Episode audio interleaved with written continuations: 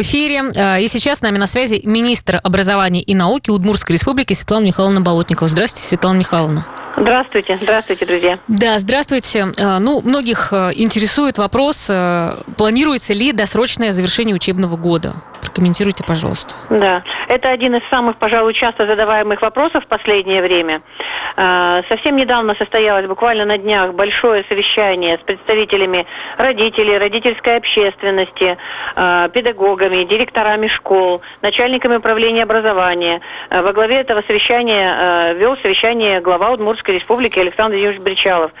И мы пришли к единому мнению, что все-таки окончания досрочного учебного года не будет. Мы решили, что первые четвертые классы должны завершить обучение к 25 мая, а все остальные к 30 мая. Ну и здесь хотела бы сразу добавить, что а, тоже очень часто задаваемый вопрос объемы домашних заданий. Мы рекомендовали всем директорам школ сократить объемы до минимума домашних заданий в мае. А первые, четвертые классы, то есть вся начальная школа, доучивается без домашних заданий э, совсем в мае. Э, далее хотела бы, э, предугадав ваши вопросы, еще про, э, про, дистанцион, про дистанционное обучение хотела спросить. То есть да? как бы остается дистанционное? Да, дистанционное обучение до 30 апреля остается, но еще раз повторяю, что отдельные дисциплины, в том числе, у нас будут завершены э, уже вот в апреле. Угу.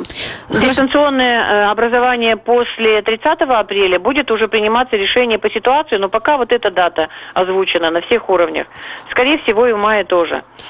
Хорошо, а, Значит, вот, еще, да, была еще информация, раз... да, что планируется отмена непрофильных предметов. Э, вот да, разъясните, да, да, да. пожалуйста, что это такое? ну, наверное, не совсем корректная формулировка непрофильные предметы. Речь идет о таких э, предметах, как физическая культура, музыка, хореография, ритмика, некоторые элективные курсы, предметы по выбору, в том числе второй язык. А, то есть те, которые впоследствии у нас не выходят на э, сдачу единого государственного экзамена или э, аттестацию в девятых классах. Э, эти предметы должны быть завершены до 30 апреля, изучение этих предметов. И в мае одиннадцатиклассники уже готовятся по, только по тем дисциплинам, э, которые выходят на единый государственный экзамен, который они выбрали сами. То же самое и девятые классы. Занимаются уже целенаправленно по основным учебным дисциплинам. А вот как раз по поводу сроков сдачи ЕГЭ и ОГЭ. Вот э, сейчас э, какие предварительные эти сроки? А, предварительные сроки это Э, девятые классы с 9 июня ОГЭ начинают сдавать, и одиннадцатые классы с 8 июня. А, как только будет какая-то новая информация, мы непременно всех оповестим. Ну и расписание э, экзаменов э, на, по форме ЕГЭ, оно пока на согласовании Минпросвещения, и пока итогового документа такого у нас нет. Как только появится, сразу известим. Ну... Хотела бы еще про ВПР добавить, всероссийские проверочные работы. Угу. Всероссийские проверочные работы у нас перенесены на начало следующего учебного года. Оценки выставляться за них не будут, поэтому никак на успеваемость они не повлияют. Они нужны как инструмент исключительно диагностический. Угу. То есть, ну, остаточные знания. Ну, ЕГЭ, ОГЭ тоже это будут проходить ведь э, в офлайн режиме, да, как бы в а личное а пока, присутствие нет, или как пока... вообще?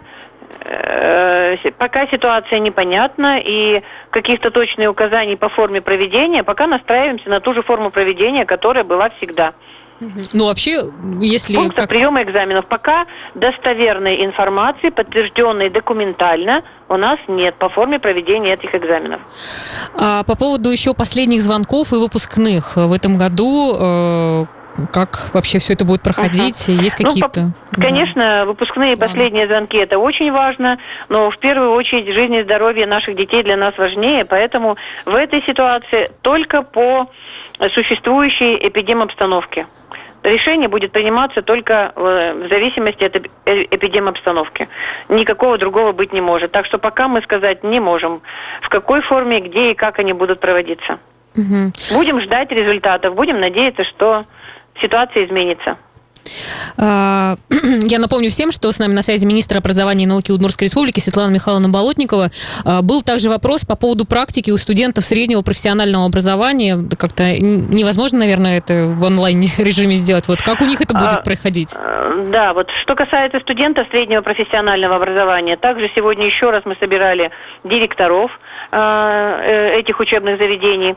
Э, здесь очень много, конечно, индивидуального подхода, э, в смысле учреждения все разные, сельскохозяйственного профиля, педагогического профиля, но все, что касается сессий, промежуточных аттестаций и даже защиты диплома, сейчас мы настраиваемся на варианты э, все-таки в дистанционном режиме. И эти процедуры сейчас отрабатываются. Они не отменяются, но вот такой, скорее всего, дистанционный формат примут. Что касается практик, понятно, что с практикой сложнее, и по большей части будут скорректированы учебные графики, и практики будут, будут перенесены на следующий год. Э, те, кто выходит на диплом, в большей степени эти практики у них уже были завершены то есть выпускных студентов выпускных курсов. А все, что касается младших курсов, практики будут переноситься и корректироваться планы в следующем году. Угу. А еще родители многие беспокоятся, кому не хватило места в школах, они переживают, э, как сейчас, э, как им быть э, вот в связи с тем, что режим ограничений, как устраивать детей в школу? А, ну, у нас запись в школу продолжается до 5 сентября, и мы понимаем прекрасно, что Э, неустроенных, э, как говорится, родителей достаточно много, не в смысле неустроенных, места хватит всем.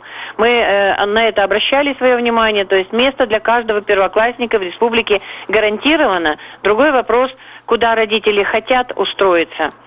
Я считаю, что здесь по поводу записи в первый класс у нас таких проблем не возникнет. Наверняка летом мы уже сможем все это сделать. Те, кто еще не устроились Э, и не выполнили все, что хотели, а, летом мы, наверное, можем это сделать уже в таком в привычном для нас режиме. Но и если вдруг возникнет необходимость, то э, на, на дистанте вполне возможно обсудить все вопросы, начиная с телефонного разговора, заканчивая с применением электронных технологий. Я думаю, что это не есть такая большая проблема. Хорошо. И последний вопрос, Светлана Михайловна. Как вы сами оцениваете уровень дистанционного образования? Угу. А, дистанционное образование... Ну, то есть как у нас ну, вот здесь да, все это происходит? Да, что происходит, конечно, сложно. Сложно всем, и педагогам, и ученикам. И мы понимаем прекрасно, что сейчас на плечи родителей э, особая обязанность легла. Э, часто им приходится и часто и много приходится заниматься с детьми, пояснять учебный материал. Э, далеко не все школы в полном объеме могут выйти на дистант, потому что в полном ну, понимании этого, наверное, да, этого слова. Есть... Потому что, да, конечно, где-то технической готовности нет, э, и скорость интернета, проблемы самые разные. Где-то методически мы не, не на все сто процентов готовы были к переходу на дистант. Но есть школы, которые с этим справляются блестяще. Э, кто-то использует не в чистом виде дистант, дистанционное обучение, а электронные формы обучения. Uh-huh. Где-то в сельской местности э, самые разные подходы, то есть если э, проблемы со скоростью интернета, то используют телефонную связь, используют э, доставку распечатанных материалов, то есть действуют по-разному. Э, видите, здесь главное, чтобы учитель был в постоянном контакте, э, и в большинстве случаев это действительно так, в постоянном контакте с ребенком, чтобы был готов пояснить, э, дать ответы на какие-то вопросы. Я я знаю, что в большинстве школ отлажена система консультационной работы, mm-hmm. что есть четкие графики и понимание. А, специально перед э, большим совещанием э, промониторила, созвонилась с несколькими педагогами совершенно из разных уголков нашей республики и поспрашивала, как они на местах организуют дистанционное обучение. Все стараются по-разному, но это очень сложно. И ответить однозначно вопрос, как я оцениваю, сложное, опыт мы получили богатый с, э, с приходом дистанционного обучения. Какие-то выводы, конечно, для системы образования сделаем, э, понимаем, э, чему нужно еще научиться, что-то возьмем в свою обычную жизнь, но еще самое главное, знаете, что поняли, что без учителя в школе угу. и без, учи- без общения с учителем напрямую, без живого общения очень тяжело. И все, конечно, поняли, что дистанционное обучение живое никогда не заменит. Ой, не говорите-ка, живых, живых людей точно никто не заменит. Спасибо большое. Да. Министр образования и науки Удмуртской республики Светлана Михайловна Болотникова была с нами на связи. Друзья, спасибо. да, спасибо До большое. До свидания.